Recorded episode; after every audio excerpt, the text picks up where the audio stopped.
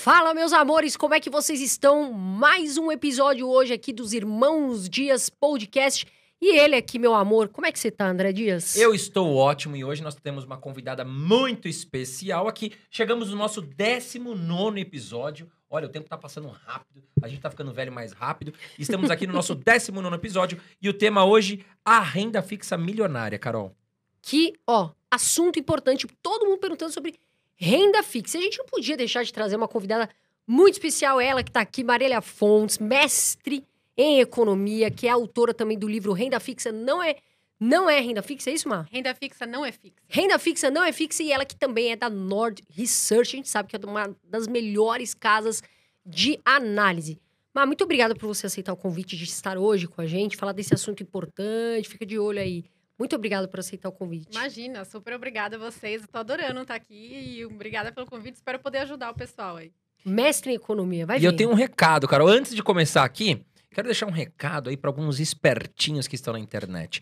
Pessoal, se você quer utilizar os cortes da nossa entrevista, vocês podem utilizar, tá certo? Só que tem que seguir algumas regrinhas. Por favor, mandem mensagem aqui para nossa equipe, peçam autorização para o uso do- da imagem aqui do nosso podcast e também tem que esperar uma semana, né? A gente vai postar aqui o episódio completo. Após uma semana, vocês podem utilizar os cortes. Então entre em contato com a nossa equipe que vamos orientar vocês. Se não é strike no, no YouTube. Se não, pode perder o canal, aí fica chato. É, pessoal, por favor, respeita a gente. Beijo. Marília, conta um pouquinho pra gente, antes de mais nada, como é que é seu trabalho lá na Nord? Como é que a Nord nasceu? Todo mundo quer saber, né? E é uma pergunta que, como é que começou tudo isso? De onde surgiu, né? Bom, é, a gente veio da Empíricos, os quatro fundadores da Nord vieram da Empíricos, né? E na época, a Empíricos estava passando por um momento um pouco mais conturbado, que eles estavam com umas diferenças com a CVM, né? Então tinha toda aquela é, polêmica de ah, não, nós, nós não somos uma casa de análise, nós somos jornalismo, então nós não temos que ter a regulação da CVM, enfim. E aí a gente falou assim: ah, a gente não queria participar dessa, dessa briga, a gente queria fazer né, o nosso research para a pessoa física de uma forma mais tranquila, é, sem muito marketing, porque a pessoa física às vezes se ilude, né, com que pode ter retornos agressivos, não sei o que lá e tal. E aí a gente falou assim: vamos fazer uma casa de análise é, mais mais tranquila, com menos promessa, né, e com mais qualidade. Então vamos tentar entregar qualidade na análise. E aí a gente montou a Nord e, de- montamos em 2018, né? E a gente não sabia, né, se ia dar certo, porque até então a gente ouvia muito que a pessoa física não se interessava por investimento. Então, para você é, chamar a atenção dela, você tinha que fazer um estrago, né? Você tinha que prometer muita coisa para chamar a atenção da pessoa física. E a gente falou assim, puta, a gente acha que não. A gente acha que investimento é interessante o suficiente. Então, vamos tentar fazer com, assim, com mais, de uma forma menos estrondosa. Só que a gente não sabia se ia dar certo, né? E deu. E acho que foi, assim, um- uma tese que a gente estava testando e que deu muito certo. E graças a Deus a gente cresceu muito nessa toada, assim, de, de ser um nome de, de sólido, né? De, Graças a Deus. É, então, acho que é isso que a gente tenta fazer. Ajudar a pessoa física a investir, né? Em ações, em renda fixa, em FIIs, enfim. É, mas de uma forma sóbria, de uma forma segura, é, do que dá para fazer mesmo, dado o cenário macroeconômico. E eu acho legal, Marília, porque assim, bom, eu comecei a investir em 2006. A gente não tinha essa facilidade de YouTube, rede social, influenciadores falando quais são as ações boas, casas de análise, por exemplo, como a Nord, que a Marília é, é- é CEO, é, te mastigando ali, pô, qual empresa tá boa, preço para entrar, preço para vender, enfim. Tudo muito fácil hoje em dia, né? Então você que não investe em bolsa, toma vergonha na cara e vamos começar a investir, tá certo? Marília, agora um assunto falando um pouquinho de economia, um tema muito falado. Bom, nós saímos aí da era Dilma de uma taxa de juros de 15%, taxa Selic, né? E aí a gente entrou num governo novo, a gente veio parar numa taxa Selic de 2%. Só que neste momento nós estamos vendo o quê? Os preços dos produtos estão muito caros, a gasolina, a carne, a luz, o preço do carro seminovo, tá tudo muito caro. Como você acha, teve algum erro na condução do ministro da Economia e do governo em relação à taxa de juros versus a inflação? Olha, André, essa é a pergunta do momento, né? Muita gente falando, é um assunto bem polêmico, tá? Eu vou dar o meu, o meu ponto de vista, mas eu quero deixar claro que tem muita gente que discorda de mim acha que o Banco Central errou, tá? Eu não acho que o Banco Central errou. Por quê? Num primeiro momento da pandemia, a gente teve um, um, cenário deflacionário, quer dizer, os preços caíram. A gente teve deflação no IPCA do mês, né, no índice de inflação. Por quê? Porque parou tudo, né? A economia congelou, ninguém mais consumiu e os preços desabaram. Então, o Banco Central, ele é uma instituição que controla né, a Selic, ele é uma instituição técnica. Ele segue um modelo e ele tem que ser técnico. Ele não pode decidir da, da, mesma forma que ele não pode subir a Selic quando ele quiser, ele não pode cair a Selic quando ele quiser. Ele tem que seguir um modelo. Então, ele chega com um modelo, você coloca lá expectativa de inflação, expectativa de atividade, expectativa de não sei o quê, o modelo dele te cospe o um número de inflação. Se esse número de inflação está acima da meta, ele tem que subir a Selic. Agora, se esse número de inflação do modelo está abaixo da meta, ele tem que cair a Selic. E foi o que ele fez. A gente estava tendo deflação, os preços não paravam de cair, a gente estava numa recessão nunca antes vista, né? Esse negócio de parar a economia é muito sério. Então, ele reagiu é, da forma que o modelo diria lá para ele reagir. Naquele momento. Naquele momento. Talvez o erro dele esteja muito mais voltado a o segundo impacto da inflação foi inflacionário, né? Porque daí veio o auxílio emergencial. Segundo lá o estudo do Verde, as pessoas em média passaram a ter um rendimento 38% maior do que elas tinham antes da pandemia, né, com auxílio emergencial, e isso aumentou o consumo e, por outro lado, você teve um desarranjo nas cadeias produtivas, que faltou produto e os preços subiram. Então, nessa hora, ele poderia ter agido mais rápido. Né? Talvez esse tenha sido o erro. É, mas eu acho que na hora de, de cair a Selic para 2, ele fez um pouco do que estava no modelo. Talvez a gente, se estivesse lá olhando para a situação e pensando assim: caramba, é uma pandemia, vai todo mundo ficar em casa, a atividade vai emburacar talvez a gente tivesse feito a mesma coisa. Ou seja, incentivar o mercado a consumir, né? Porque tá é. tudo fechado. Pô, vamos, vamos diminuir ali a taxa, né, Carol? Pra gente Sim. tentar incentivar o consumo e vencer um pouco a pandemia. Até acho que o governo também.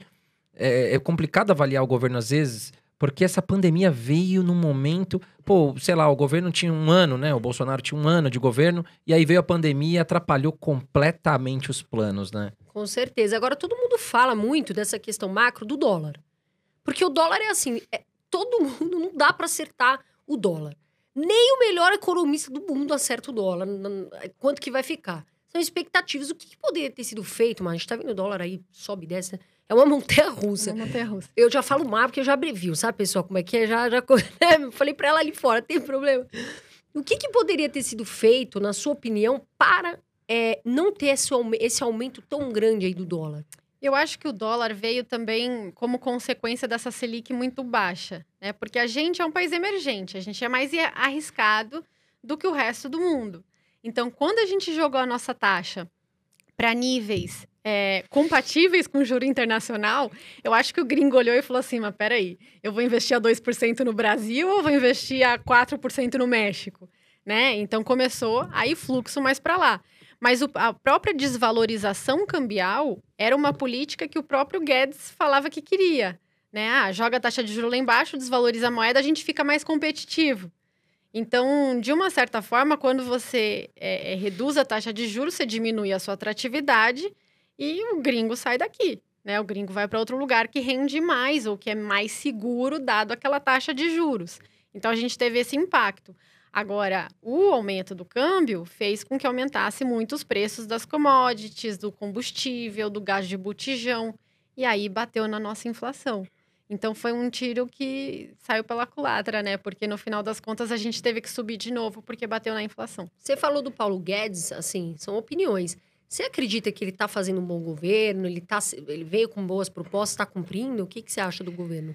Eu acho que, assim, pensando no que o mercado esperava dele, né, que era aquele slogan do vamos privatizar tudo, governo liberal, é, eu acho que ele se perdeu no meio do caminho, né? Assim, ele não, ele não conseguiu. Cadê as privatizações, né? Cadê, é, cadê o governo liberal? Cadê as reformas, né? Não, acabou não saindo. É, é claro que a gente tem que entender que tem uma pandemia no meio do caminho, né? No meio do caminho tinha uma pandemia. Então, ele deve estar tá na cabeça dele pensando, tá, o quanto eu vou priorizar é, o liberalismo versus uma situação de calamidade pública, né? Então, eu não sei, mas assim, pensando no que o mercado esperava dele, com certeza não. Porque o problema não é o auxílio em si. O auxílio todo mundo entende que precisa, né? Todo mundo entende que a população mais necessitada precisa de um auxílio. O problema são as emendas que também estão lá, as emendas parlamentares. O problema são todos os outros benefícios e subsídios que ficam enquanto o auxílio fica também. Então tá bom, a gente como sociedade vai decidir é, faz, dar subsídio, dar, é, dar auxílio emergencial para os pobres, porque está numa fase que eles realmente precisam muito, teve inflação e pandemia, eles perderam muito emprego. Legal, todo mundo como sociedade aceita. Mas tira os outros privilégios. Reduz uh, privilégios de políticos, reduz emendas parlamentares, reduz orçamento para as eleições, né? Vamos fazer uma eleição mais enxuta agora. A internet está aí, né? A gente não precisa gastar tanto dinheiro assim. É, então, assim, vamos compensar. O problema é que eles não querem compensar, eles querem tudo. Ah, Tudo mexeu sempre. no bolso dos políticos. É, o problema é que é assim, né? Falta dinheiro, ou aumenta impostos, ou empurra os precatórios, que é o que estamos É. falando agora. Te devo, não nego, pago quando puder. Ou seja, vamos empurrar as dívidas para frente, a gente encaixa aqui o Auxílio Brasil para mais pessoas, sobrou verbinha, mas as dívidas a gente empurra. E a credibilidade vai por água abaixo. Você acha que essa medida de empurrar os precatórios para aumentar o pagamento do Auxílio Brasil foi uma medida populista? Ah, eu acho. Eu acho. Por, assim, não dá. Por que, que surgiu o teto de gastos? Né? Por que, que o Temer criou o teto de gastos em 2016? Porque a gente gastava tanto desde 1999. Todo presidente aumenta os gastos públicos no Brasil e, consequentemente, aumenta também o imposto, certo? Todos. Desde 1999. Todos, independente do, do credo, enfim, todos aumentam o gasto público. E a gente estava numa fase que a inflação estava disparando, as taxas de juros estavam disparando, todo mundo estava saindo do Brasil. E aí ele precisou dar um choque de credibilidade. Então ele falou assim: não, vou fazer uma lei que os tetos ó, vão ser só reajustados aqui pela inflação e não pode subir além disso. Se bater no teto, entra uma série de gatilhos, né? Não pode reajustar funcionalismo, enfim, entra uma série de gatilhos e aí a gente vai é, controlar os gastos. Aí, ao menor sinal de mal-estar, o que, que os políticos fazem? Ah, não, peraí, vamos flexibilizar isso aqui, isso aqui pode sair, isso aqui fica e tal. Quer dizer, flexibilizou. Então, assim, não é um teto constitucional mais. É algo maleável. E aí você já perde a credibilidade de novo. Então, o investidor externo que pensava no Brasil como uma oportunidade, agora vai pensar, ah, mas lá tem muita instabilidade, uma hora tem teto, outra hora não tem. A dívida pública vai para 90% do PIB, e aí o que, que vai me garantir que eles vão pagar essa dívida? Então, assim, o Temer deu choque de credibilidade. Cabia ao Congresso simplesmente manter o que estava antes na legislação. E não, eles acharam um jeito, que agora é a PEC, de flexibilizar aqueles limites constitucionais e aquele crescimento pela inflação. Então não dá. Quando você finalmente precisa usar os gatilhos do teto, você flexibiliza o teto, aí tá errado. Aí Fica não é risco mais um fiscal- teto. Aí vem risco fiscal, vem instabilidade e vem algo que eu acho importante a gente falar que é finanças. Né? Porque o investidor ele tem que saber, nesse momento, ele tá falando assim: opa, o que, que eu faço? Eu invisto na bolsa, eu não invisto, eu vou para renda fixa, eu não vou. E a gente tem ouvido muitas perguntas, eu particularmente, eu acredito que o André, sobre ah, eu vou para renda fixa ou vou para bolsa, né? E algo que eu acho importantíssimo na renda fixa é explicar que, né, sobre a renda fixa, o que é renda fixa. Muitas pessoas não têm muito essa noção. Então, Marília, eu queria que você falasse um pouquinho por que, que a renda fixa não é fixa, para o pessoal entender. Excelente pergunta. A renda fixa, ela só é fixa se você leva o título que você comprou a vencimento. Então, se eu comprei um pré-fixado lá no Tesouro Direto com uma taxa de 10% e levo ele a vencimento, eu vou ter 10% durante 10 anos, vamos supor que é o vencimento. Se eu decido vender antes do vencimento, eu não vou conseguir 10%. Eu vou conseguir o que o mercado é, tiver valendo naquele momento. E isso pode fazer com que eu renda, inclusive, mais do que 10%. Eu posso render 30%, 40%, 50%, a depender do cenário, ou posso render menos. Então, se você for no Tesouro Direto hoje e ver a performance, por exemplo, do IPCA mais 2045, você vai ver que ele está perdendo 30% esse ano. Por quê? Pelos efeitos de marcação a mercado. Se eu levar até vencimento, eu vou ter aquela taxa, IPCA mais 5,5. Mas se no meio do caminho algo mudar nas De repente taxas você de tirou o dinheiro, mexeu, né? você precisou, é, teve a pandemia, você precisou, ou então a sua filha precisa ir para a faculdade, ou então você quer investir num novo negócio, precisa resgatar aquele dinheiro, você não vai receber a taxa contratada. O que, que vai influenciar no quanto você vai receber? A marcação a mercado. O que, que é a marcação a mercado? A marcação a mercado faz com que o título que você comprou valha exatamente o preço de venda dele hoje. Então, comprei o título a 10, né? Meu pré-fixado de 10 anos, comprei a 10. E por algum motivo a inflação caiu, veio uma recessão e tal, a taxa do momento para esse mesmo título passa a ser 5. O que, que acontece? A partir de agora eu vou render 5. Aí você vai me perguntar, mas Marília, o que, que acontece com toda a diferença de retorno que eu ia ter entre os 10% que eu contratei? Eu fui lá no Tesouro e comprei um título de 10%, você está me falando que eu vou render 5%? E a diferença entre os 10 e os 5? Toda a diferença é antecipada imediatamente para você agora. Então, um título que você tinha que valia, de repente, 800 reais, passa a valer mil reais. Passa a valer dois mil reais. Porque você antecipa todo esse fluxo. E a partir de agora, você rende 5%. Eu até queria te perguntar, com essa questão toda que a gente está vendo, essa oscilação da taxa Selic, o que, que você acha na escolha? Vale a pena é, escolher, um, por exemplo, um pré-fixado? Você gosta de pré-fixado? Depende. Eu não gosto de pré-fixado longo. Hoje em dia, eu nem toco em juro longo no Brasil. Porque eu não sei qual vai ser a política econômica. Eu não sei quem vai ser o próximo presidente. Eu não sei se o próximo presidente vai querer fazer reformas e ser responsável fiscalmente, ou se ele vai querer flexibilizar o teto de gastos.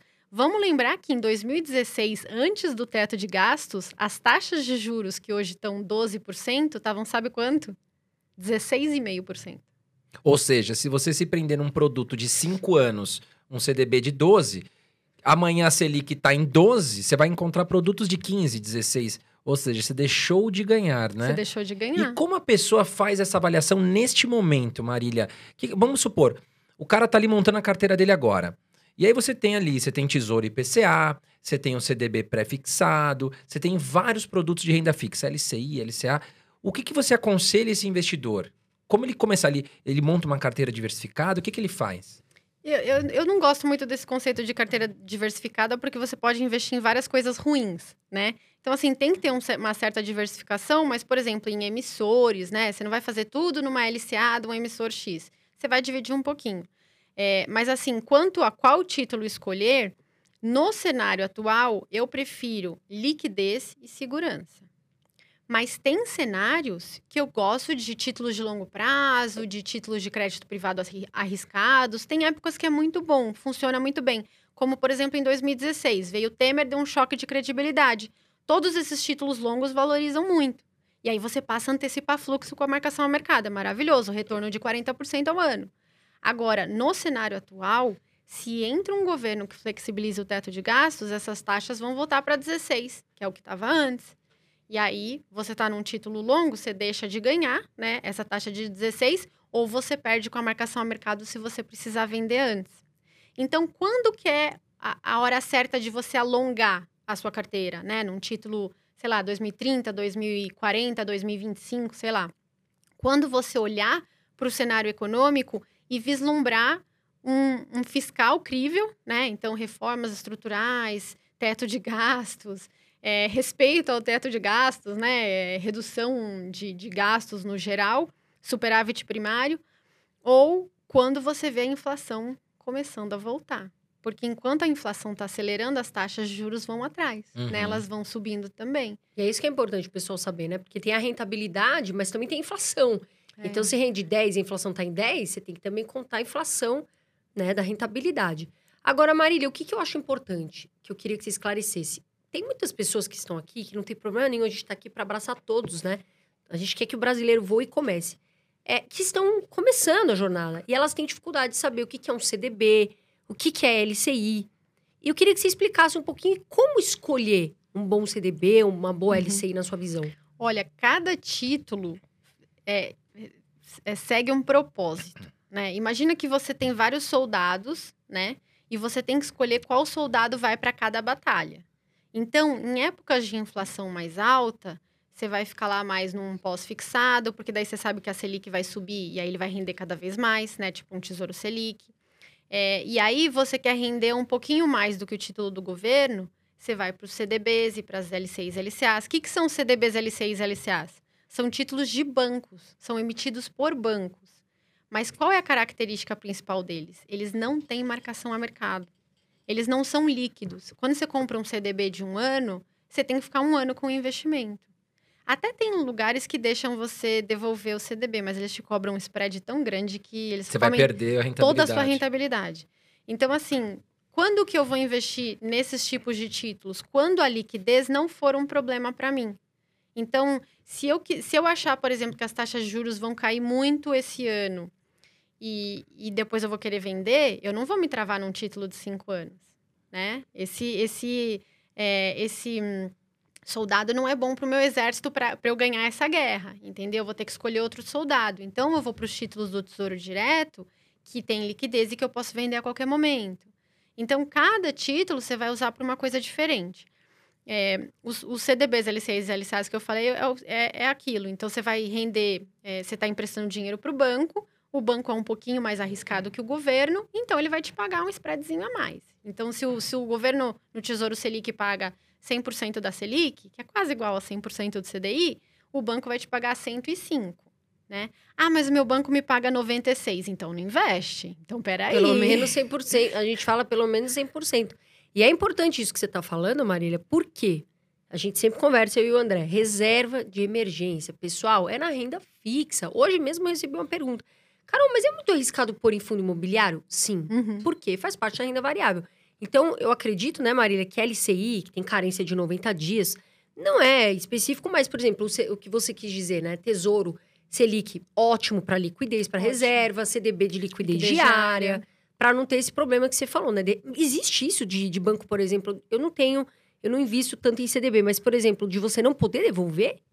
De você... Tem, tem. Os, os, os CDBs de prazo fechado, teoricamente, você não pode devolver. Inclusive, as LCs e LCAs, você tem um, um, período regulatório que você não pode mesmo. Que são 90 dias, pelo 90 menos, 90 dias. Né? Você não pode devolver de jeito nenhum, é regulatório. É, os CDBs de prazo fechado, você pega um CDB de três anos, você tem que ficar os três anos, você só vai receber o seu dinheiro de volta depois de três anos. Tem algumas corretoras que o que elas fazem? Elas repassam o seu CDB para outra pessoa. Tipo num mercado secundário, né? Num mercado de balcão. Você vende para alguém. É, você vende para alguém e não de volta para a instituição. Sim. Né? Mas aí Ela eles... fala, tudo bem, você quer me devolver? E eu não quero. Vamos fazer o seguinte, vamos oferecer pra Carol. Isso. Se a Carol quiser comprar, beleza. Ela fica com o teu produto e, enfim, segue o jogo, né? Exatamente. Né? Mas aí você tinha comprado um CDB a 105. Aí a corretora fala para você, tudo bem, eu te recompro de volta mais a 100. Uhum. E aí ele repassa para Carol a 110. Sim. Entendeu? É o famoso ele... spread, né? Exatamente. Então, para ficar interessante para Carol, ele joga a taxa lá em cima. E aí a Carol passa o resto do tempo com aquele CDB.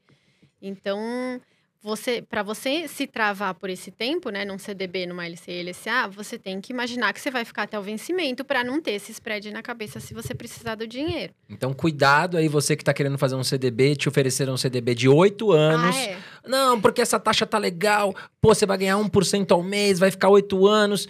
Cuidado, porque se a inflação vier para 15, aí você tá ferrado. É, André, porque... fala se você soubesse o número de bancos que emitiu CDB de oito anos, de cinco anos à torta e à direita durante a Selic a 2, travou o, a rentabilidade de todo Já mundo. Já imaginavam que ia subir.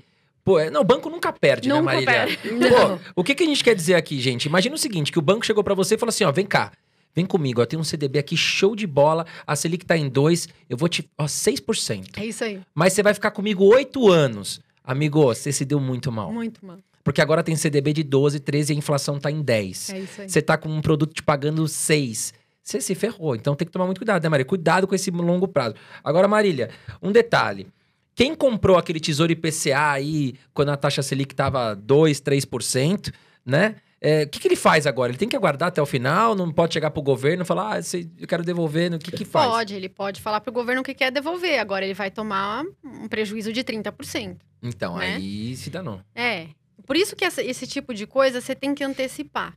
Lá em 2019, eu já falava para os clientes: gente, não investe em título longo. Por quê? A Selic está 2%, vocês acham que ela vai para quanto? para menos Exatamente. 2, né? Vai ficar negativa a taxa? Vai Vai ficar igual o. Japão aqui? Não vai rolar. Então, assim, por que, que vocês vão se travar num juro longo na mínima histórica brasileira? Pra que vocês vão fazer isso? Ah, mas tem um monte de banco emitindo. É claro que eles estão emitindo, eles são espertos, eu emitiria também, né? Tipo, financiar, me financiar de graça quase pelo longo prazo eu também faria, mas assim, é, não dá. Você tem que se antecipar, porque depois que o movimento já foi, depois que as taxas já subiram, você vai tentar sair, você vai levar o prejuízo de 30%, que você quase nunca mais vai recuperar. Agora, Marília, muitos assessores, né? A gente sabe que muitas corretoras têm assessores e tal. E as pessoas são leigas. Aí, por exemplo, o assessor te liga e fala assim: Ó, André, cara, agora a Selic. Bom, vamos, vamos falar que a Selic acaba em 10% no ano, né? André, agora nós temos aí produto de 15%. Meu, ó, 15% tá show de bola. Fica aí cinco anos com esse produto que você tá garantido mais de 1% ao mês. Né? Não vamos colocar o imposto aqui no jogo. É, mas o, que, o que, que você acha disso, Marília? Por exemplo, ano que vem nós temos eleições, né? Beleza, a taxa de Selic vai acabar em 10%. Muitos economistas falam que a gente deve chegar em 11, 12 em 2022 e depois começaria a recuar quando a inflação tivesse controlada. É, o que, que você enxerga nesse cenário? Poxa, ano que vem tem eleições. A gente pode confiar nesse cenário de que ano que vem vai subir mais um pouco e depois começa a recuar? Depende. Depende totalmente do resultado das eleições. É o que eu falei. Se entra um novo governo que fala assim: vou cumprir o teto de gastos, vou fazer reforma administrativa, eh, reforma para reduzir os privilégios, vou fazer alguma outra reforma, vou privatizar, né? Vou reduzir a dívida pública, aí você vai ver essas taxas começando a cair. Excelente. Aí você se travou num juro lá no alto, né? E as taxas começam a cair porque as coisas começam a melhorar.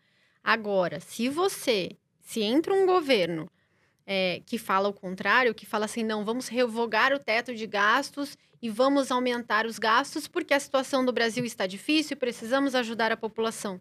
Aí acabou, as taxas vão para 16. Então, assim, a verdade é o que a gente chama de cenário binário, né? Você investir hoje em juro longo é a mesma coisa que você jogar um dado para cima, vai dar cara ou coroa. Você acha, então, que hoje em dia é furado investir em tesouro IPCA? Se for de curto prazo, ok. Se for de longo prazo, eu acho muito Você fala arriscado. curto prazo, quanto? Mais É, uns dois anos, vai. Eu uso curto prazo, dois anos, até dois anos. De médio prazo, de dois a quatro. Longo prazo, acima de quatro. E, Por exemplo, IPCA 2045. Ah, eu não toco. assim. Eu não toco. E vou te falar ainda uma coisa ainda pior.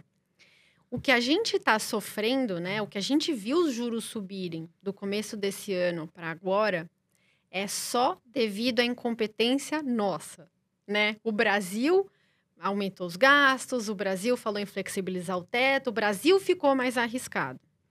Agora, esse aumento de inflação está acontecendo no mundo todo. O mundo todo está tendo taxa de inflação mais alta. Estados Unidos está com inflação de 5,5%. O que, que vai acontecer com o nosso juro longo quando eles começarem a subir a taxa de juro de uma forma sincronizada e global? Vai subir mais ainda a nossa, né? Porque eles vão repassar o aumento dos preços para nós. Porque a gente compra produto dos Estados Unidos, por exemplo. A China também tá com inflação. Uhum, Tá tentando segurar torta e direita, segurando o preço do minério de ferro lá, né, Marília? uhum. E para não impactar mais. E aí, aí ferrou, porque a gente já tá com inflação em 10. Aí os Estados Unidos chega lá e fala o seguinte: hum, de 0 a 0,25% na taxa, nós vamos subir agora para 1. E se 1 vai subir, vai o que, que vai acontecer? O produto deles vai ficar mais caro. Eles vão vender para nós mais caro, vai ficar mais caro ainda. E a Aí- gente usa muito produto deles, né? Esse que é um grande problema também. É, você tem toda uma crise energética rolando lá no mundo, né? Então, assim, essa questão do ESG, as pessoas estão evitando investir em energias não renováveis.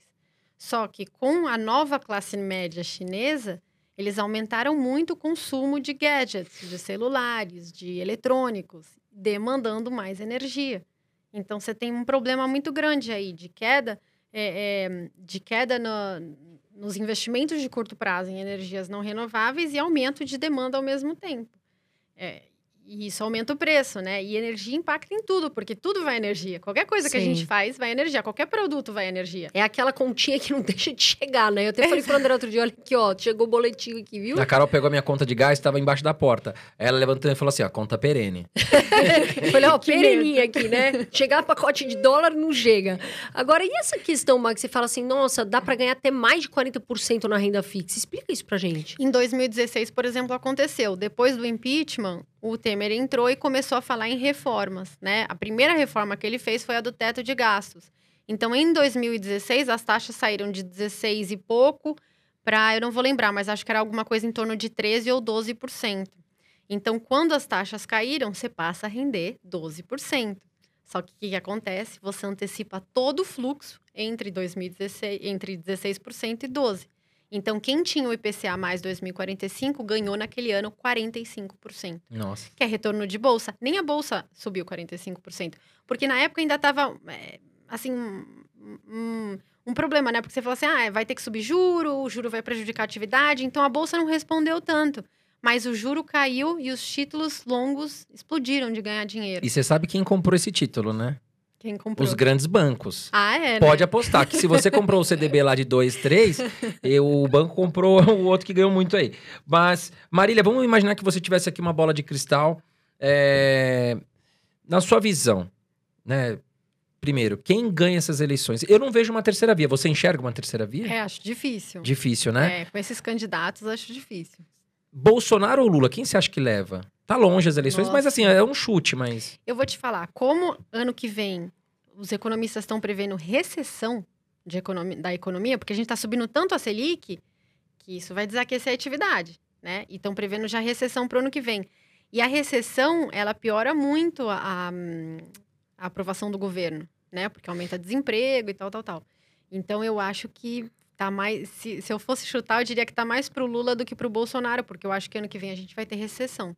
Se a gente tivesse uma economia pujante, uma recuperação econômica nunca antes vista e tal, aí eu acho que daria Bolsonaro. E aí, Marília, te emendando uma outra pergunta. Lula ganhou as eleições. Como o mercado vai enxergar isso? E Bolsonaro ganhou as eleições. Como o, o mercado vai enxergar isso? Olha, eu te diria que o mercado enxerga os dois de uma forma muito parecida. Porque o Bolsonaro disse que era liberal e depois, no meio do caminho, mudou de ideia. O Lula, no começo, no primeiro mandato dele, ele, era, ele disse que era de esquerda e fez um mandato liberal, né? Ele colocou lá o, é, o Meirelles, fez um, um superávit primário, né? Assim, reduziu os gastos, então ele fez um bom primeiro mandato. Então, assim, é, ambos os, os candidatos são, de certa forma, eles entendem que é importante você ter uma estabilidade econômica, mas eles estão dispostos a, a fugir aí da linha do razoável, se necessário, de uma forma, se necessário para a política, né? Então, o mercado, eu te diria que ele não gosta de nenhum dos dois. É, vamos esperar, ver se tem uma terceira via. Sérgio Moro, não sei. A gente vai esperar, não sei, da Atena. Tem de tudo. O que a gente quer é que o Brasil voe. E a gente acredita nos brasileiros. E é isso que a gente vem falando, e a gente vem falando. Educação financeira, finanças, para que você se prepare antes, meu amor, aí da, da chuva chegar. Agora, Marília, me fala uma coisa, essa questão dos precatórios. Todo mundo tá falando, inclusive hoje eu acho que tem o segundo turno aí, né, da votação. Você não acha que se torna, entre aspas, um pouco arriscado investir no tesouro? Porque eles estão dando meio que um, entre aspas, um calote ali, né? Ah, uma, foi o que o André falou, né? Devo, não nego, pago quando puder. Pode ser arriscado, na sua opinião, investir no tesouro? Acho que no tesouro não. Acho que são, assim, até o próprio governo valoriza bastante é, o fato de você, do tesouro ser algo que precisa ser muito respeitado, porque envolve todo o financiamento da dívida pública. Por exemplo, quando as taxas de juros começam a subir demais, né, e aconteceu isso em 2016, antes do impeachment, o tesouro ele tem que entrar, ao invés de vendendo o título para os investidores e angariando dinheiro para financiar a dívida, ele tem que entrar fazendo o contrário, ele tem que entrar comprando o título, porque tem muito investidor querendo sair com medo. Quando isso acontece, ele queima caixa.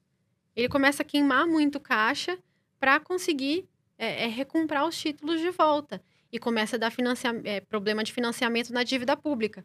Então, o governo, é, é, ele não pode brincar com isso. Quando você vê o Tesouro entrando com leilão de recompra, você já vê na hora os políticos indo ao mercado falar, gente, calma, não vamos fazer nada de errado, vamos respeitar o teto, vamos respeitar a Constituição, porque eles sabem que bate num problema de financiamento.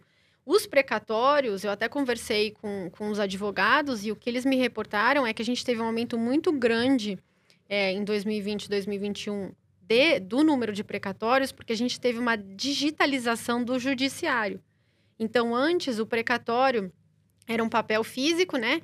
Que precisava ir do Acre para São Paulo, aí o juiz despachava e voltava para o Acre, era uma coisa, era uma, era uma loucura. E isso demorava um século.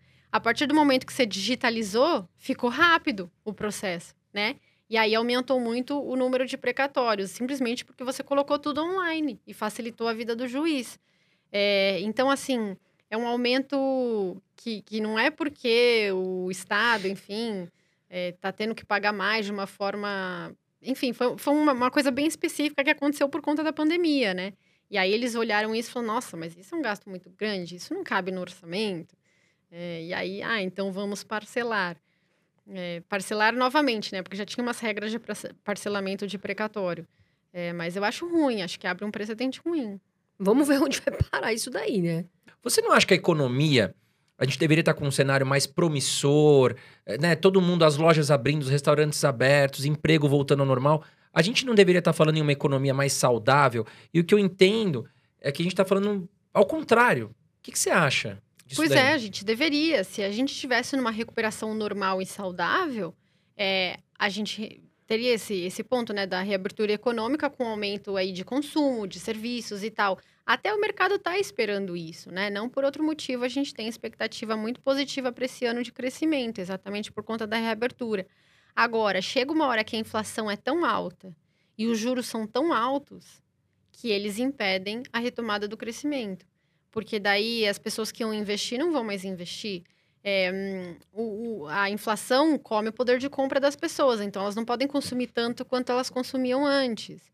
E aí você coloca uma série de problemas. E ainda tem o fato de que é ano eleitoral, e aí os investidores não investem em ano eleitoral, uhum. nem os gringos. Eles evitam países em ano eleitoral para entender né, o que vai acontecer e para depois investir.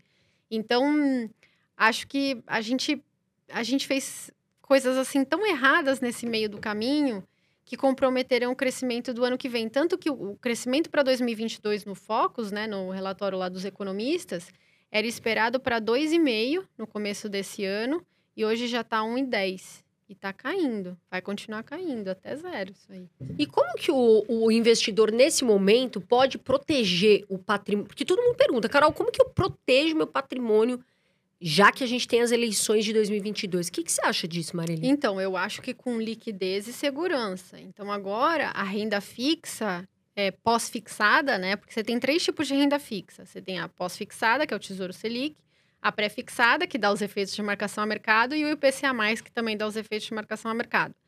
A renda fixa pós-fixada tem um papel muito importante agora, porque nela você vai render Selic.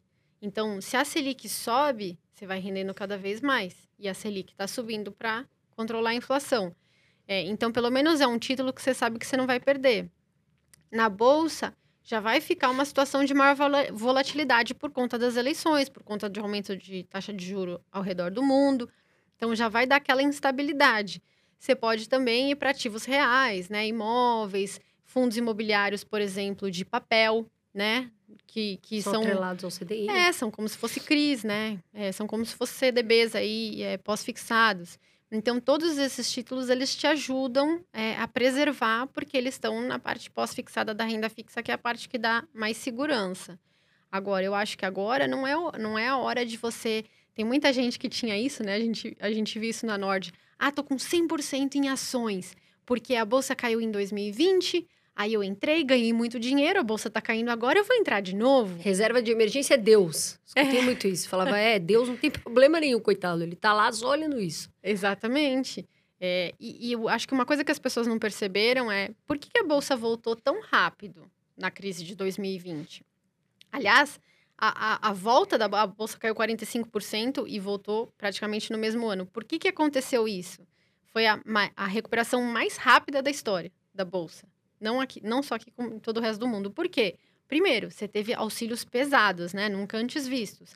Quando que o governo deu dinheiro para toda a população? Nunca vimos isso. Então, teve esse fator. Segundo fator, a Selic foi para 2. Quando a Selic foi para 2, o que teve de investidor pessoa física indo para a bolsa, a B3, fundo imobiliário, fundo né? imobiliário, a B3 bateu recorde de aumento de CPFs na bolsa, né? Todo mundo olhou e falou assim: 2% não me paga nem inflação, eu vou é para a bolsa. Então você teve um fluxo enorme de pessoas indo para a bolsa para ganhar mais dinheiro, para pegar mais O rentabilidade. problema é não ter a reserva de emergência. Carol, mas você fala muito sobre isso. Sim, e vou continuar falando. Por quê? Reserva de emergência. Atenção, olhe para nós. A gente está aqui com a Marília, mestre em economia. Não é em fundo imobiliário. Mas, Carol, não rende nada no tesouro. Eu escuto muito isso. Não rende nada. Não é para render, foi o que ela falou. Para É ele ter aí. liquidez. Então, meu amor, cuidado Mas isso. acho que também entra num outro problema que a Marília citou, que é o seguinte. É, o cara viu o movimento de 2020, muita gente está iniciante na bolsa, e ele acha que vai acontecer o mesmo movimento. Exatamente. E realmente, na minha opinião, Marília, eu acredito que a bolsa tá barata. A gente viu aí um fluxo grande de estrangeiro vindo recentemente para a bolsa, acho que são 12 bilhões de reais nessa última semana. É, mas é aquilo, não é tudo que tá barato. Tem ações que não estão tão baratas. Eu até vi uma pesquisa falando o seguinte: que a bolsa tá barata, mas lembrando que a Petro e a Vale, que caíram recentemente, é, elas são grande parte aí do índice do Ibovespa. E se você tirar ela, e se você olhar o PL da bolsa com a, Ibo, com a Petro e com a Vale, parece que o PL realmente tá ok, tá barato. Mas se você tira elas do jogo, já não tá tão barato. É exatamente isso. A bolsa são vários setores, né? Só que você tem retores- setores muito representativos. Commodities, né? Que é Petro e Vale. E que aí depende do preço de commodities. O minério de ferro tá caindo, a Vale não para de cair. Uhum. E se tá barata, vai ficar mais barata com esse preço do minério de ferro, né? É, e você tem os bancões, que é Itaú, Bradesco, que tem um peso muito grande na bolsa. Esses dois setores, quando você olha o histórico, né, de, de PI, de preço é, sobre lucro, realmente eles estão baratos, comparados com o histórico. Se você olha todo o resto, está caro em relação ao, ao mesmo histórico. Então, você tem muita diferença entre setores. E, e as commodities, como eu falei, depende do preço das commodities, depende de elas continuarem subindo. E os bancões estão sofrendo a concorrência das fintechs. Agora a gente tem o IPO da Nubank, por exemplo. Então, assim, é, tá barato e vai subir ou tá barato e vai continuar barato? É, até porque eu ia te perguntar isso, Marília, porque os, os bancos vieram com resultados muito bons. Muito bom. Né? Ontem, eh, essa, essa semana, agora a gente teve o resultado do Banco do Brasil, veio bom. O do Itaú, veio legal, o ótimo. Bradesco veio ótimo, mas os bancos não subiram. Não sobe. Por que isso? Pela concorrência das fintechs. O pessoal, esse negócio de open banking, né, que vai compartilhar informações, é muito bom para Banco Inter, para Nubank. Você tem, é, é, você tem assim uma competição muito grande entrando no jogo que o mercado espera que vai, vai comprimir, né, os lucros dos bancos do jeito que a gente conhece. Você, você arriscaria dizer que os bancos digitais estão caros e os bancões estão baratos? Ou não dá pra saber isso nesse momento? Eu te diria que os bancos, os, os- as fintechs estão caras, né? Eles têm que entregar muito crescimento, sim. E uma coisa é você pegar muita audiência falando para ela, olha, você não precisa pagar nada por esse conteúdo. Por exemplo, se eu fosse na internet e falasse assim, ó, pessoal, essa é a minha carteira de renda fixa, né? Que eu falo lá para os assinantes do Renda Fixa Pro. Ó, gente, essa é a minha carteira de renda fixa. É gratuita e toda semana eu vou mandar um áudio para vocês atualizando essa carteira. Com certeza eu teria uma audiência muito maior Muito. do que o número de assinantes que eu tenho, certo? Uhum, a mesma coisa com a fintech. Ela vira e fala assim: olha, você entra aqui, você não precisa pagar nada pela conta, você não precisa é, é, é, pagar nada para fazer transferência e tal, tal, tal, tal, tal, tal. Tá bom, mas como é que você vai rentabilizar? Ah, mas ó, paga aqui por isso aqui. Ah, não, mas isso eu não quero pagar. Ah, não, mas eu não tenho dinheiro para pagar isso. Então, assim, Aí que tá o grande problema. você tem que ver como é que eles vão rentabilizar. Eles vão tentar rentabilizar sendo marketplace, né? De repente, para ser vendido, depois um outro É, o- banco compra. O cara, né? nunca, não, o cara nunca te cobrou Algum- tarifa. Do nada ele chega lá e fala, ó, a partir desse mês é 10 reais por mês a sua conta. O cara fala, o quê? Não paga. Tô fora. Lá no, no- no Itaú não pagava, eu vou voltar pra lá. E aí o que acontece? É, e- e- essas fintechs, elas nasceram com o seguinte, com, com a ideia de que ia ter que ter investidor ali bancando, bancando, bancando, só saindo dinheiro. Pode ver que no Bank deu prejuízo muitos, muitos trimestres, né? Só que agora chega e vai pra bolsa. É ali que o controlador vai fazer o quê? Vai captar dinheiro dos apaixonados pelo, pelas empresas. Pô, o cara ama o Nubank. Ele vai comprar porque ele gosta. Eu adoro ter conta no Nubank, eu baita banco, mas às vezes ele não, não sabe o valuation. Vale isso que eu tô pagando? É um grande problema, né, Marília? E, e investir em IPO, às vezes, pode ser um mico. Não tô falando do Nubank, mas pode ser um mico ou não, né? É, Tem que tomar esse cuidado. ano teve vários IPOs que foram um mico. Teve vários. Nossa, eu O até fiz um post esses dias bom. falando Quem investiu em IPO, quem se deu bem? Nossa, a maioria das pessoas Então, tavam- tem gente que fala umas palavras difíceis, né? E. Ai, IPO, que dá pra ganhar muito tal, tal, tal. Cuidado, pessoal. Falar palavra difícil, às vezes em inglês, né? porque assim, não tem problema nenhum se você não sabe. Mas cuidado, porque às vezes pode ser uma bela de uma armadilha. Viu? E você não vai cair nessa armadilha porque nós não vamos deixar. Agora, dólar.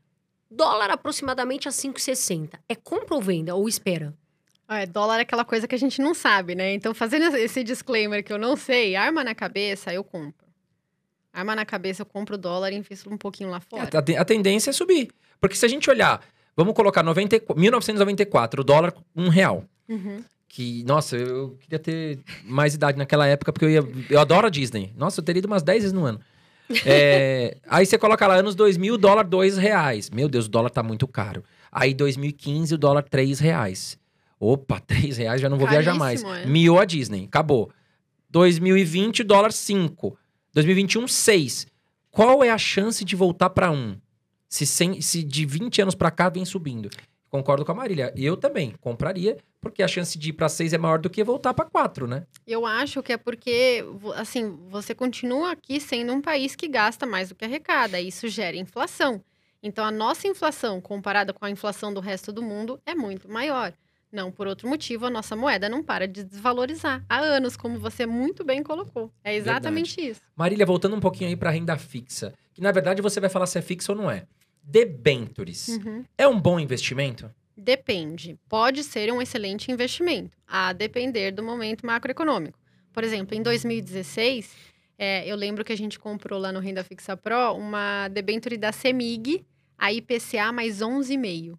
Nossa, Olha. deu um chute no gol, né? Entendeu? Que belo pênalti. Pois é, e esse, e esse mesmo título, assim, uns 3, 4 anos depois, já estava IPCA mais 4, IPCA mais 3, quer dizer, teve toda uma melhora das taxas porque melhorou o cenário econômico.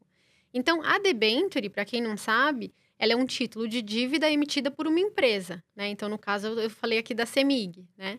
É, mas tem tantas outras. Então, a diferença da- dos CDBs, LCIs e LCAs é que eles são emitidos por bancos. As debentures são emitidas pelas empresas, não financeiras, né? E o tesouro pelo governo. E o tesouro pelo governo, exatamente. Então você tem esses três tipos de emissores na, na economia como um todo. Então, que que- como elas são mais arriscadas, né, que o governo e que os bancos, porque elas não têm um FGC, é, elas têm que pagar um prêmio adicional em cima do que o título do governo paga. Então, se o, se o governo paga NTNB mais 5,5, uma debenture tem que pagar NTNB mais 6,5, mais 7,5. Você não é investidor, não arrisca. É, exatamente. Então, assim, pode funcionar em certos cenários, como foi 2016. Agora, se as taxas de juros estão subindo, as taxas do governo sobem e a das debêntures sobe mais ainda. Né? Porque a empresa se torna um pouquinho mais arriscada e as taxas de juros mesmo sobem. E as debêntures têm um grande problema no Brasil, que elas são ainda um mercado ilíquido. Né? Então, se você quer vender a sua debenture, nem sempre você consegue. E num cenário de aversão a risco, como a gente está vendo agora, eles ficam ainda mais líquidos. Quer ver uma coisa que aconteceu recentemente, que é uma coisa que me preocupa? Hum. O pessoal saiu da bolsa, né, a pessoa física, viu os juros altos em renda fixa e falou assim: "Ah, eu vou mudar para renda fixa", né? Que a renda fixa está pagando juro de dois dígitos, está pagando 1% ao mês. E aí começaram a abrir fundos de crédito à torta e à direita. E o gestor do fundo de crédito, ele é obrigado a comprar, né? Ele não pode ficar com dinheiro em caixa, ele Uhum. tem que comprar. Porque senão ele desenquadra a regulação do fundo. Os fundos de crédito estão comprando tudo que é crédito do mercado e amassando os prêmios. Então, o prêmio que deveria ser 2% acima da taxa do governo, tá um, tá meio. Entendeu? Eles estão amassando os prêmios. e Então, aí vem a inflação ainda. e aí vem inflação, e aí vem aumento de taxa de juros, aí vem toda essa situação caótica, você está investido num negócio que está com prêmio super baixo. E aconteceu É, Eu- isso eu- em 2019. Eu vou E colocar numa final- linguagem até mais simples, Marília. Me corrige para ver se eu entendi. Ou seja, é, me- eu, eu tô emprestando dinheiro para três pessoas, vamos dizer assim. O governo, que é o tesouro, CDB, que é o banco, debênture é a empresa. O mais seguro, entendo que seja o governo, Perfeito. tá? Teoricamente, vai ter um prêmio menor. Exatamente. Ou seja, vou receber menos juros, mas Isso. vou ter mais segurança. O segundo ponto é o CDB, me corrija se eu estiver errado. CDB, que é o banco. Entraria num segundo nível de segurança, mas eu teria um prêmio, um retorno um pouco maior que o tesouro. Isso. E o terceiro seria eu emprestar dinheiro para empresas, que aí é mais arriscado do que o banco, mais arriscado do que o governo. Porém, para eu emprestar com um risco maior, eu tenho que ter um juros maior. Exatamente. Eu tenho que ter um prêmio melhor para mim. E aí o que você está explicando é que nesse cenário que está acontecendo é que as debêntures estão pagando muito próximo ao CDB ou ao Tesouro. Ou Exatamente. seja, o risco não compensa. Não compensa. E não tem FGC. Lembrando, debenture não tem cobertura aí. Se der problema, não tem FGC. Qual que é o melhor investimento da renda fixa hoje, na sua opinião? Para mim, é o Tesouro Selic. Liquidez e segurança.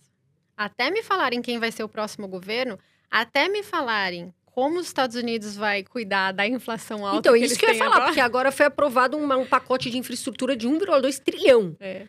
Eu queria entender o seguinte: vai ser bom para os Estados Unidos, a economia, mas como é que vai ser a inflação? Porque isso daí é muito dinheiro, né? É muito complicado. Os dados de inflação lá estão vindo muito preocupantes. O mercado de trabalho lá, se você vê o número de vagas que estão abrindo, é maior do que o número de pessoas que que estão aceitando ser empregados. Então, você tem muito mais gente demandando por, novos, por novas vagas do que pessoas sendo contratadas. E o que acontece é pressão nos salários, né? Você precisa contratar alguém aqui, você não acha? Você vai pagar mais caro Sim. né? Você vai falar assim, não, ó, te pago mais, então vem para cá. Então, é uma pressão muito grande nos salários. Preço de imóveis lá tá explodindo. E isso bate também nos aluguéis, Uhum. né? Que bate na inflação. É, então, você tem vários... é, E a inflação já está em 5,5%. Então, assim, você tem várias... é, pare- aquilo lá tá parecendo, assim, um caldeirão borbulhante, É uma sabe? cadeia, né, Marília? Porque assim, foi o que você falou. O governo tá dando muita injeção de grana, ou seja, muito Bolsa Família americano. Isso. Aí o que acontece? O cara não quer voltar a trabalhar, o cara quer ficar na mamata recebendo o auxílio dele, mil dólares lá na casa dele. Aí a empresa não consegue, porque a empresa voltou, acabou a pandemia, a empresa voltou. Mas não tem funcionário, porque o governo tá sustentando o cara na casa dele. Aí você não tem funcionário, você diminui a produção.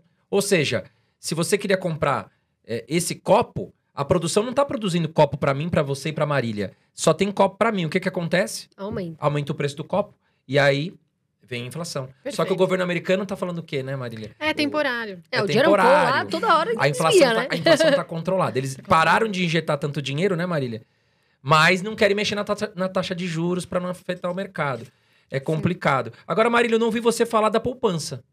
É, Sabe, a uma poupança, não poupança- existe, né? Poupança não, não é investimento na visão da Não Marília. é investimento. A poupança é algo que sempre vai render menos do que o Tesouro Selic, né? A regra da poupança atual, não as, as regras anteriores.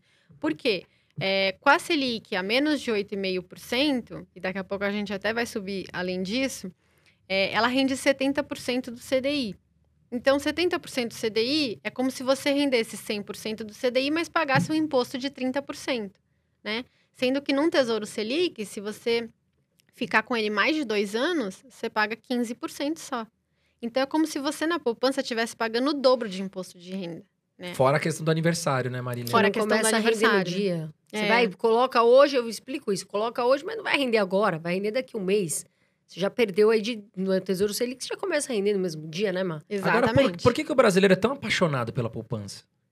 Eu acho que é cultural. Cultura- Os bancos acho que vendiam a poupança como um belo investimento. Faltava educação financeira, será? Total, e ainda falta. Se você for olhar, 90% dos recursos ainda estão nos bancões, em poupança e em fundos com taxa de administração gigantesca, que não batem nem o CDI. Ou seja, o cara 2%, coloca lá e não 1,5%. rende nada, né? Que ele pa- rende o, nada. que, o que rendeu, ele devolve pro gestor do fundo, né? É, E aí, às vezes, o que, que acontece, pessoal? A gente gosta de alertar aqui. Vocês devem estudar. Porque, ah, mas eu tenho alguém que faz tudo bem. Mas meia horinha do dia, uma horinha pra você tirar notícias, saber o que está acontecendo. E estudar lâminas. Por quê? A gente traz esse conteúdo para vocês, a Nord Research também traz, né? Em análises e tudo. Porque você muitas vezes vai na onda de, de, um, de repente, um- uma pessoa do banco que pode te colocar numa furada. Então, e aí a culpa também é sua. Então tem que saber direitinho. Agora, quais são os maiores erros, na sua opinião, Ma, que é, os investidores de renda fixa cometem na renda fixa? é o que você falou, é investir sem conhecimento. As pessoas não sabem que se você resgatar o título antes do vencimento, você pode ter prejuízo. Uhum. E aí elas investem lá no IPCA mais 2045, no ano seguinte elas precisam resgatar, e vem um prejuízo de 30%. Aí elas vêm me perguntar lá nas minhas redes sociais, Marília, o que está acontecendo? O que, meu que eu tesouro faço tá agora? negativo. É, Todo mundo tá me perguntando. Mas, Carol, o que, que eu faço? Eu venho porque meu tesouro tá vindo negativo. Respira. é, agora, Não né? é no sempre que pior dá pra momento, ganhar, né? É, agora é complicado. Então, eu acho que é isso. E, e, assim, eu tenho um curso lá na Nord, né, de renda fixa, que é totalmente gratuito, é, é para ajudar mesmo. E aí, é, as pessoas fazem o meu curso e depois elas me deixam lá de feedback. Marília, amei seu curso, ele, ele, ele mudou a minha vida. Só que agora eu tô entendendo que renda fixa é mais difícil que ações. Eu falo assim, ah, então agora você tá entendendo. Eu também acho, sabia? Eu acho a renda fixa difícil. É, Parece que é um assunto tão simples, porque foi o que você falou. A renda fixa não é fixa. não é fixa. Tem muito produto que é, é, fixado a mercado, né? É marcado a mercado. Marcado a mercado. Então, putz, isso é muito difícil. Agora, Marília, podemos falar que a poupança é o pior investimento de renda fixa ou tem algum outro que é o pior, que é o vilão? Ah, Teoricamente, o que que é pior, a poupança ou um produto com vencimento de 10 anos? Não, a poupança é pior. A poupança é pior. E acho que esses fundos de banco aí com taxa de administração muito grande que investem em Tesouro Selic. Faz sentido contratar um fundo de renda fixa? Você vai ter que pagar uma taxa de administração para o gestor? Depende. Tem dois tipos de fundos de renda fixa. Tem o fundo de renda fixa ativo, né? Que ele vai tentar estar sempre no melhor título para te dar um retorno maior do que o CDI. E aí pode ser legal. E tem fundos de renda fixa passivos, que, por exemplo, o fundo IMAB, vocês já ouviram falar? Já. Já. Então, esses fundos eles investem em títulos IPCA+. E, e, e a maioria deles em títulos IPCA mais longo, né? Se for IMAB mesmo, é um título com mais ou menos sete anos, né? Então, um título longo.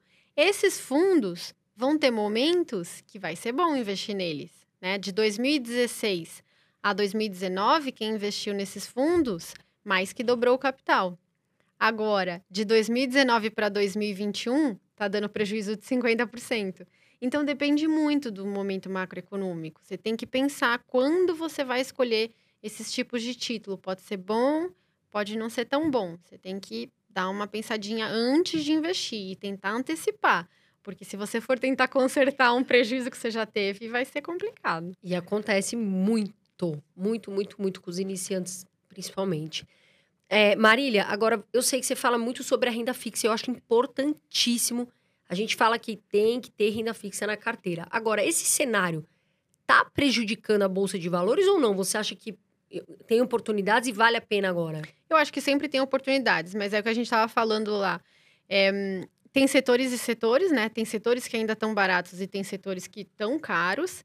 E nesse cenário que você está aumentando muito a taxa de juro, o que, que os investidores estão fazendo? Saindo. Saindo da bolsa e indo para renda fixa. Falar o quê? Eu quero juro de 1% ao mês, eu vou é para renda fixa. Então, quando você olha o fluxo de fundos, é, no mês, não, não no mês passado, no mês anterior, acho que foi no mês passado, teve um, um- fluxo de 37 bi para fundos de renda fixa, dentre ele aqueles de crédito privado que eu falei, e um, um, é, 15 bi saindo de multimercado e o resto saindo de, de fundos de ações. 8 bi saindo de fundos de ações. Então, assim, o pessoal está saindo de ações em multimercado e indo para renda fixa, porque renda fixa está pagando muito e o pessoal está com medo do cenário. Você não acha que isso é um pouco de falta de conhecimento? Eu vou te perguntar, Marília, a sua opinião. Eu- e contando um case real que, real que aconteceu comigo. Eu tava na minha academia esses dias treinando, tô lá com, com o japonês, meu personal. Aí encostou um aluno do lado, ele viu que a gente tava conversando sobre cenário de bolsa e tal, eu e o meu personal. Aí ele encostou do lado e falou: ah, vocês falando em bolsa, né? Olha, eu tô revoltado, tô muito bravo, porque eu sou cliente de um banco tal, e meu gerente mandou eu comprar um fundo de ações e, e não sei o que lá, e agora só tô perdendo dinheiro, e agora a, a renda fixa tá pagando mais. Eu vou sair disso daqui e vou, vou lá pra renda fixa e pronto. Aí o cara comprou na alta, Uhum. vai vender na baixa e vai migrar pra renda fixa. E é um movimento que tá acontecendo bastante. Muito. Aí quando a bolsa começar a subir de novo, Ele vai E- perder. ele vai comprar de novo na alta, vai fazer o Ah. mesmo movimento, vai voltar, aí sempre fica aquilo: compra na alta, vende na baixa, compra na alta, vende na baixa. Você não acha que é falta de conhecimento da- do pessoal? Total. É o que eu falei pra Carol. Se você não antecipar os movimentos, é melhor nem fazer. Depois que a bolsa caiu, aí é melhor você apertar o cinto e ficar. Fica lá, você vai sair agora que, que tá tudo barato, né? Você tem É. que sair quando você acha, pô, tá legal, ganhei uma grana boa, beleza, né, Marília? Agora, eu fiquei com aquilo que você falou da marcação a mercado. Como a pessoa pode se antecipar para ganhar dinheiro com isso? Existe Com uma certeza. fórmula. Com certeza, assim, em 2019 eu tava gritando pra todo mundo, pessoal, sai do juro longo, sai do juro longo. Aí o juro longo começou a subir, aí bateu 10%, o pessoal, Marília, é hora de comprar. Eu, calma. Bateu 11, Marília, é hora de comprar. Calma. Bateu 12, Marília, é hora de comprar. Calma, gente. Porque assim, como é que você antecipa? É, na verdade, é óbvio que você não vai acertar sempre, e é óbvio que você não vai acertar exatamente o ponto de mínima e o ponto de máxima. Mas o que, que aconteceu é, a partir de 2019? O- vocês vão lembrar que o governo começou a dar mais espaço para o centrão no, no governo, né? Então ele começou lá a, a dar um pouco mais de espaço e aí é, o, o- a força das reformas começou a minguar. Até naquela época eles conseguiram passar a reforma da Previdência, é, mas muito mais patrocinada pelo Congresso do que patrocinada pelo governo. A partir daí eu falei assim, "Hum, isso aqui não vai dar certo. Porque a gente tinha um, um fluxo muito grande, assim, de vamos fazer novas reformas, vamos privatizar, temos apoio. E aí o governo começa a perder apoio e começa a dar espaço para o Centrão, que passa a pedir mais coisas, né? E mais gastos, e mais, é, é, hum, mais benesses, enfim. E, e as reformas começam a perder força. E depois veio a pandemia e intensificou esse processo, né? Ah, não, então vamos abrir espaço no orçamento para gastar com a pandemia. Vamos abrir espaço no orçamento para emendas e assim vai. E aí começa a se aproximar ano eleitoral. Então, assim, o que que te fala que as coisas vão mudar? O cenário macro. Você percebe? Não, ó, você vê. Antes, eles estavam falando cada vez mais de reformas. Agora, eles estão falando cada vez mais de gastos. Aumento de gastos é igual aumento de taxa de juros de mercado. Mas é igual, é Porque e vai queda. sobrar pra alguém. Isso aí vai sobrar pra alguém. Pra gente, não né? tem jeito, a gente sabe disso. E não tem o que fazer. Agora, nesse cenário, a gente tem eleições. Na minha visão, vem Bolsonaro, Lula, talvez em uma terceira, é, uma terceira via que eu não sei. A gente nunca sabe, né? É uma grande dúvida. É, como é que fica na sua visão, Lula eleito 2022, a questão dos investimentos? Pois é, eu não iria com um percentual muito grande de bolsa. É, tem muita gente do mercado que acha que, ah, não, o Lula o mercado vai gostar, porque ele já se mostrou pragmático, né, e tal. Ele fez um primeiro mandato restritivo e tal, com, com corte de gastos. Eu acho que ele fez um primeiro mandato com corte de gastos, porque na época o dólar disparou e as taxas de juros dispararam. Então, se ele não fosse a mercado falar, gente, eu sou bonzinho, o Brasil tinha virado Quebrado. Venezuela uma hora dessas, né? Então ele teve, ele foi obrigado a falar pro mercado, olha, eu sou bonzinho. Se Lula chega e o mercado tá tranquilo, eu não acho que ele vai ser um Lula fiscalista. Eu acho que ele vai ser um Lula segundo mandato. Aumento do papel do BNDES para estimular a economia, para fiscal, né? É, flexibilização do teto de gastos. E eu, Hum, e aí dá problema. e eu acho isso. Falando sobre um tipo de investimento, Marília, que muita gente pergunta pra gente, os CRIs e os CRAs. O que são CRIs e CRAs e se são uma forma boa de investir nesse momento? Os CRIs e CRAs são exatamente iguais às debentures, né? Então, são títulos é, de empréstimo de empresas. Então, naquele ranking de risco, né? Tem os, o governo, os bancos e as empresas com debentures CRIs e CRAs. A diferença é que, da mesma forma que a LCI e a LCA é isenta de imposto de renda, porque é do setor do imobiliário e do agronegócio dos bancos, é, os CRIs e os CRAs também são isentos de imposto de renda. Então, é, você tem. é, os CRIs são empréstimos para empresas do setor imobiliário e os CRAs, empréstimos para empresas de- do setor de agronegócio. Então, o, o investidor não paga imposto de renda nos, nos rendimentos. Então, é bom por conta disso. Agora, o que se fala muito é essa questão de rating, né? Ah, vou avaliar debentures, tem isso, crise, CRAS, acredito que sim, me corrige se eu estou errada. Tem. Qual que é a importância disso para que o investidor saiba e como avaliar? Porque às vezes ele vai e não entende muito isso. Ele fala, Uhum. não, mas o que, o que quer dizer? É, o rating é uma nota de crédito que as empresas de rating é, proporcionam para cada emissão. Então tem ah, a, a melhor nota de crédito é o triplo A, quer dizer, isso aqui é muito seguro. É o cartão black. É, esse, nossa, esse vai pagar com certeza. Aí tem o duplo A, que é tipo, é seguro. Aí tem o A, segurozinho. Aí tem o triplo B. É, é seguro, mas nem tanto. E aí vai descendo a escala, né? Então as agências de rating classificam as emissões e os bancos e as empresas. Só que quem paga as agências de rating? O cliente ou a empresa? Não, eu acredito que é a empresa, né? A A, empresa, empresa. vai lá e fala, ó, tá aqui uma graninha, bota a minha nota. Então, assim, é, não por outro motivo, é, na, na época do subprime, as agências de rating foram muito criticadas, porque a- o Lehman Brothers era AAA, né? Então, assim, era, nossa, isso aqui é seguro pra caramba, não vai quebrar de jeito nenhum, e quebrou. Então, assim, é, e outra coisa é que elas têm um certo lag, né? Elas demoram um pouco para mudar as notas de crédito e tem coisas que elas não incluem tanto na nota de crédito. Por exemplo, o risco regulatório e tal. É, a debenture do aeroporto de Guarulhos, é, se não me engano, ela caiu oito notches, né? Oito pontos na escala. Era tipo, é segura pra, nossa, isso aqui vai dar Mas problema. na... cai assim em quanto tempo? Caiu porque eles não conseguiram pagar o, o, o valor da outorga. Caiu Não, mas de uma hora caiu pra outra. de uma hora pra outra. De Por exemplo, de um pra outra. mês Ou pro seja, você É. falou que é super seguro e do nada esse negócio vai explodir. É, exatamente, Tipo, de uma hora pra aí? Outra. Mudou do nada isso aqui? É, porque eles não pagaram o preço da outorga, então a, a própria concessão ficou em risco. É, então eu lembro de ter olhado para isso e falado assim: caramba, isso aqui é complicado, né? Como é que você vai confiar num rating? Tava lá, duplo A. Isso aqui é muito seguro. Eu, eu não lembro qual era o rating na época, eu lembro que caiu 8 notas. Nossa, isso aqui é muito seguro para. Nossa, isso aqui é péssimo. De um dia para outro, como é que você vai confiar? Então, assim, é, é uma coisa que tá lá para te ajudar. Você olha o rating, mas você entende que quem pagou por aquele rating foi a empresa e que as mudanças são periódicas e não necessariamente a nota que você tá vendo lá tá super, hiper atualizada. Entendeu? Eles demoram para fazer as mudanças. Então, Agora, é, uma pergunta que me fazem, eu vou colocar aqui na, no jogo. COI é um bom investimento? Depende. O COI é uma aposta. Né? O que é o COI? É um, é um certificado de operações estruturadas. O que, que é isso? Eles pegam estruturas de opções, né, que é um nome super difícil para falar que você está fazendo uma aposta, é, e embalam isso numa coisa que parece bonitinha. Cada COI tem uma aposta diferente. Então, tem COI de dólar, você está apostando na alta do dólar. Tem COI de queda do dólar, você está apostando na queda do dólar. Tem COI de ações americanas, tem COI de inflação, tem COI de tudo que você pode imaginar. Qualquer coisa que você imaginar tem COI, entendeu? É, por que, que os bancos emitem tanto COI? Porque para o banco funciona como se fosse um CDB.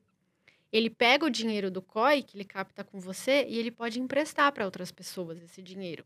Então, para ele, é uma forma barata de se financiar Uhum. entendeu? Ele pega o seu dinheiro, monta uma estruturazinha de opção é, e pega esse seu dinheiro e empresta para outra pessoa. Por isso que o COI é classificado como renda fixa. Mas ele não é uma renda fixa.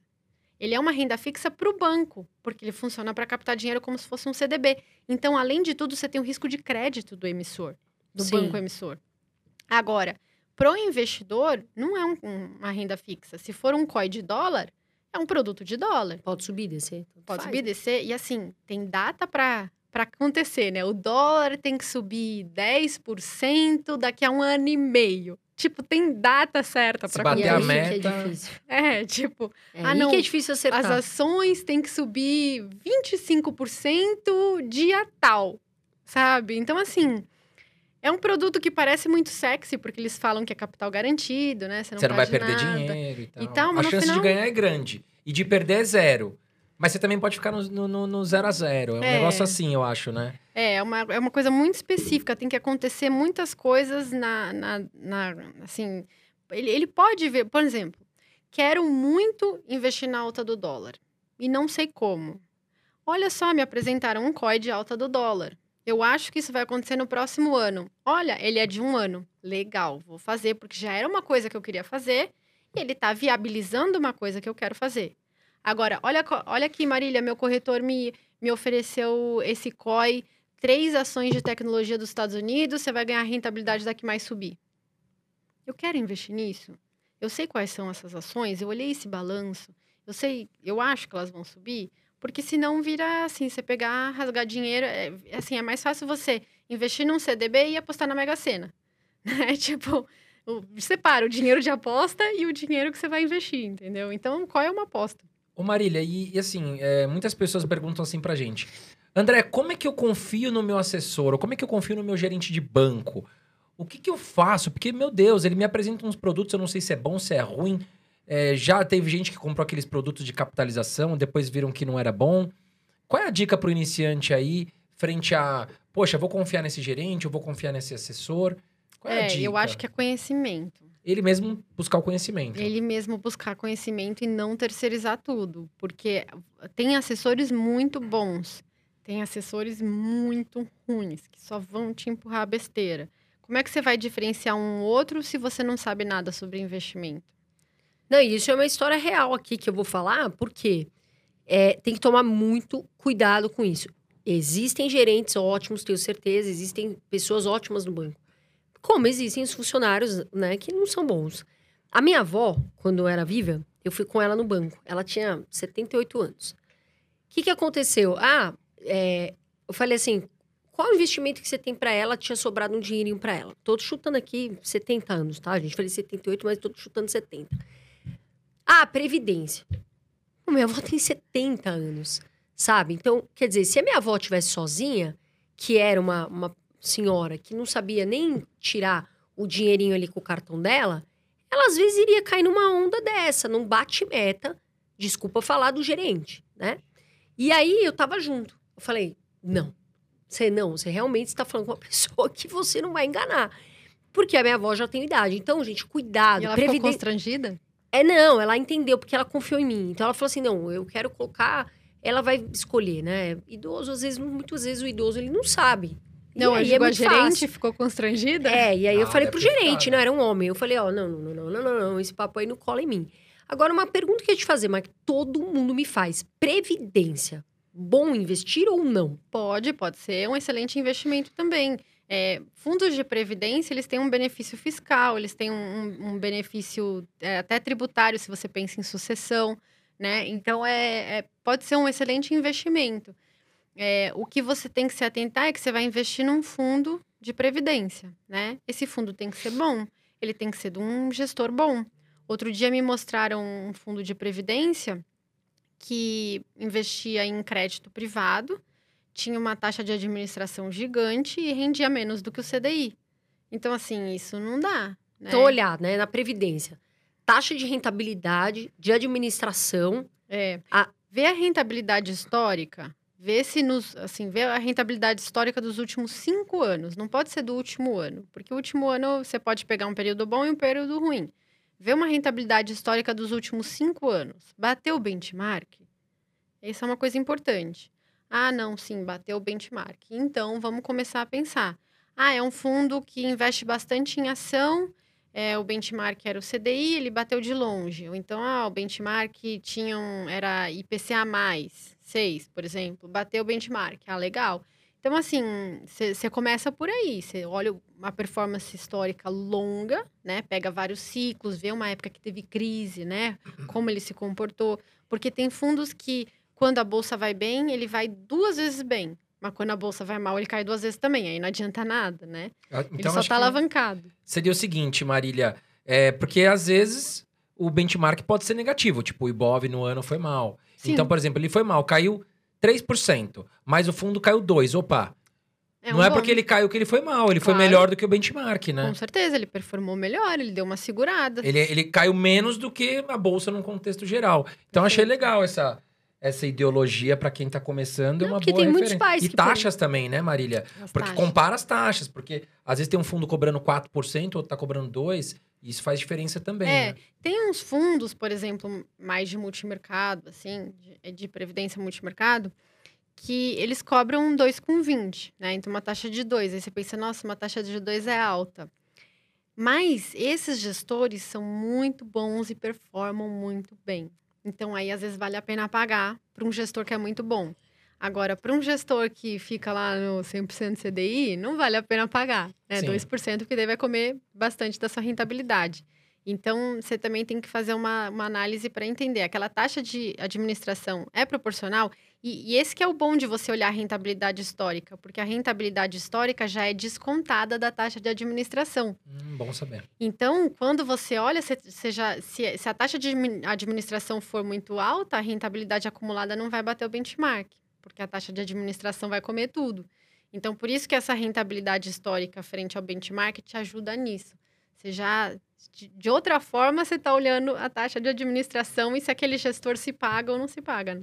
E sobre taxa de performance, como encarar essa taxa? E o que é taxa de performance, Marília? Taxa de performance é um percentual que você paga quando o gestor bate o benchmark. Né? Então, por exemplo, investir num fundo que o benchmark é o CDI. É, o que, que é o benchmark, né, para começar? Eu falo que o benchmark é tipo as crianças lá em casa. Eu- elas, elas, elas viram para mim, elas estão lá no, no, no celular, e, aí eu falo para elas: escuta, você já fez a lição de casa?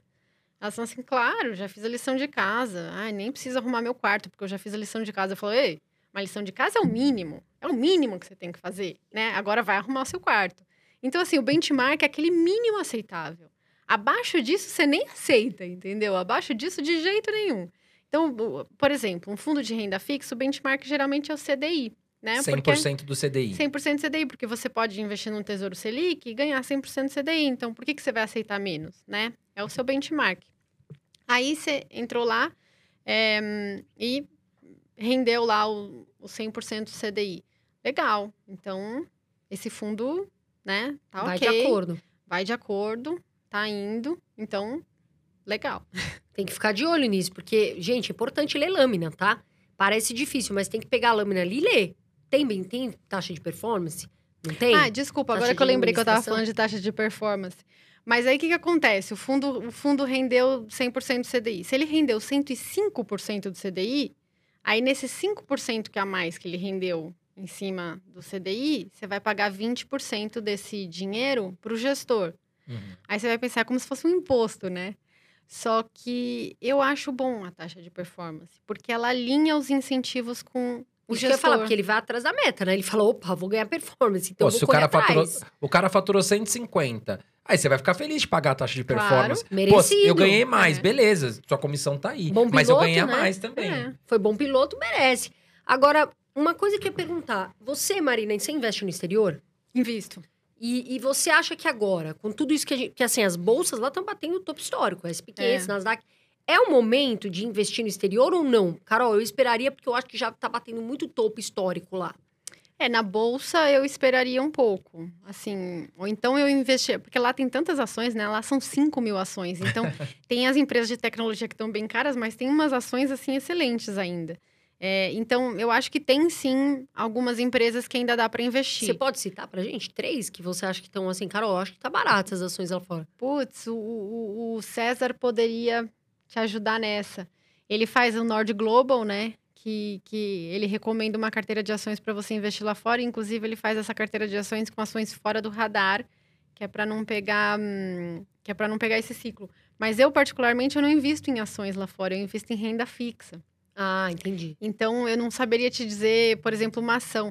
É, tem uma live nossa que ele faz uma recomendação, mas agora eu esqueci o nome da, da ação. Você sabe, você sabe umas ações que essa semana eu tô dando uma estudada?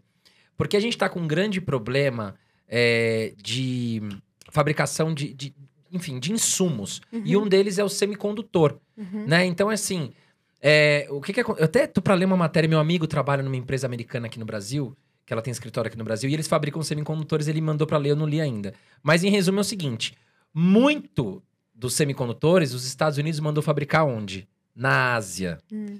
lá para os lados lá da China, enfim, Taiwan, Taiwan tem muita gente, uma empresa fabricando. Só que lá eles estão com um problema de, de- de, é, descontrolado ainda de- do Covid e tal, não sei o quê. As indústrias ainda não voltaram a produzir. E aí o que, quem que usa semicondutores? Ah, vários eletrônicos, os carros.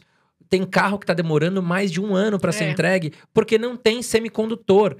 Então assim, eu fico imaginando. Aí essa semana eu falei, putz, mas a gente tá com esse problema de semicondutores, vão subir o preço, claro. Quem tem a ganhar com isso são as empresas que fabricam, né? E aí eu comecei a pesquisar algumas empresas de semicondutores. E tem várias empresas interessantes, né? A gente pode citar aqui a Texas, é uma empresa interessante que fabrica semicondutores. Você tem a Intel, que fabrica semicondutores. Eu acho que tá na lista do, do analista da Norte. Eu dei uma olhada no. No- César, ah, legal. Eu dei uma então, olhada. ele sabe mais que eu. Então eu dei uma olhada, acho que a Intel tá lá. Eu não lembro se ele fala pra comprar ou vender. Então quem quiser que vá lá comprar o relatório do Cé- César, né? É, do César. Do do César. E, e, enfim, tem uma outra empresa que é Taiwan, tem a Micron, tem várias. Então a gente tem umas oportunidades que às vezes está fora desse radar de Facebook, Google. Exatamente. Exatamente. Porque assim, se você for naquelas que tá todo mundo, legal, mas assim, é é que a Carol falou, tá no máximo histórica, você fica meio assim de comprar, né? Não, já Aí, estipula. aí, é- aí é antecipar o cenário, né, Marília? Que você fala É, tanto. Porque, pô, a gente tá com um problema de entrega de semicondutores. Quem fabrica, né? Vamos investigar? Então é. E pode apostar que nos Estados Unidos vai ter. Ah, Ah, quem é. fabrica esse botão? Ah, lá nos Estados Unidos tem alguém que fabrica esse botão. Pode apostar que tem ação pra isso. Com certeza. E se não tiver ação, tem ETF, né? Exatamente, tem ETF. Tem de tudo, é um exatamente. super, aquilo ali é tipo uma- um supermercado gigantesco, né, com milhares de corredores. Muito. Para encerrar essa entrevista, o que, que eu queria, Marília, o que, que você acha ideal para o investidor ter de renda fixa na carteira? Nossa, hoje em dia eu acho, assim, pelo menos Uma 60%. porcentagem. Pelo menos 60%. E assim, pelo menos uns 15% fora do Brasil. O que, que seria um investimento de renda fixa fora do Brasil? Eu, particularmente, eu tô vendida na taxa de juro americana. Como é que funciona uma operação vendida? Na operação comprada, se eu compro um título é, americano, se as taxas caem, eu ganho com a marcação a mercado. Se eu vendo esse título, eu ganho quando as taxas sobem. Hum, tá. Então foi o que eu falei para vocês. Acho que tem muita inflação lá. Acho que o Banco Central está fingindo que não é com ele. E as taxas de juros de 10 anos americanas estão a 1,40. Sendo que a inflação está 5,5.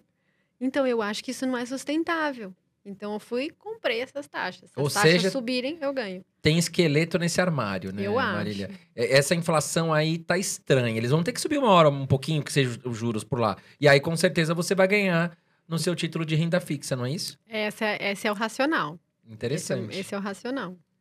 Hoje batemos um papo muito interessante sobre renda fixa, algo que tem que ser estudado, não é tão simples assim. Não, como a Marina fala, a renda fixa não é fixa, né, Marília? Isso aí. com ela que é mestre em economia, analista, dona da Nord Research, tem análises incríveis, tem pessoal, ah, mas por que eu vou ler um relatório? Pessoal, às vezes relatório gratuito lá vai te trazer uma visão melhor, né, André? Vai te trazer indicações melhores e tem que prestar atenção. O mercado tá aí, tá aí para investir, a gente quer que você voe, mas tem que estudar, conhecimento é a chave. Né, André Dias, assunto interessante hoje. Assunto interessante. E vamos fazer o seguinte: vamos deixar na nossa bio, Carol. Vou deixar lá, se a Marília me autorizar. Vamos, podemos deixar alguns links lá de relatórios da Nord? Opa, Vamos deixar alguns lá na bio, na bio da Carol Dias. Vamos deixar lá na Carol Dias, que ela tem muito mais seguidor que eu. Lá na bio da Carol Dias vai ter alguns relatórios lá da Nord para você baixar. Vai lá, baixa, gratuito. Enfim, dá uma olhadinha também nos planos que eles têm lá, que às vezes deve ser baratinho, né? Deu uma olhada lá. Eu já dei uma olhada. vai dei uma gastar sondada. dinheiro, pão duro, pão Não, duro não, pra o ter nosso mais barato é 5 reais. Cinco reais por mês. É. então, É. uma cerveja, pô. Vê se vai lá toma vergonha. e já vai ter, receber um monte de dica baratinha. Bom, quem tiver interesse, ó, lá no, no link da sua bio. Vou- Eu vou deixar lá. Embaixo da fotinha da Carol Carol tem o Dias, link da bio. vai lá, Vamos deixar lá. naquela foto simpática minha, você vai lá e larga de ser preguiçoso, preguiçosa e gasta esse dinheiro, essa din-din aí. Marília, e como é que a gente acha você nas redes sociais? Boa. É, o meu Instagram é Marília de Fontes, então de mudo, né? E Fontes é, com F de faca. É, mas digita lá Marília Fontes que você vai achar. A gente tá no YouTube também, da Nord Research. Tem o Instagram da Nord Research. Tem. Ih, eu Telegram tô que no bomba. Twitter. O No Telegram Telegram, bomba. também. Tem uma menina lá que faz o de manhã, ela tem uma voz bonita, sabe? Como ela chama? A Jaque. Jaque, um beijo pra você, viu? É muito inteligente. Hoje eu vou dar as notícias pela manhã. Eu vou lá e escuto tudo. Ai, a Jaque vai adorar saber. Ela é muito boa mesmo. Mas é isso, Marília. Queria te agradecer Então. muito, muito, muito sua presença. Você vir aqui com a gente, tirar seu tempo e trazer conhecimento, que é o que o brasileiro precisa. E a gente quer muito que o brasileiro comece de vez a investir. Não, super obrigada, pessoal. Super obrigada pelo convite. Adorei estar aqui falando com vocês.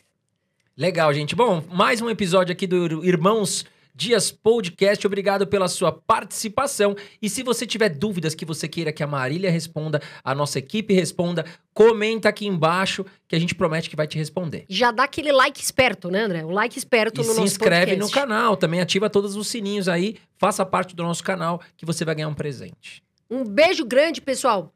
A gente sempre fala, meu amor, voa Brasil, fiquem com Deus e até o próximo vídeo. Tchau, tchau.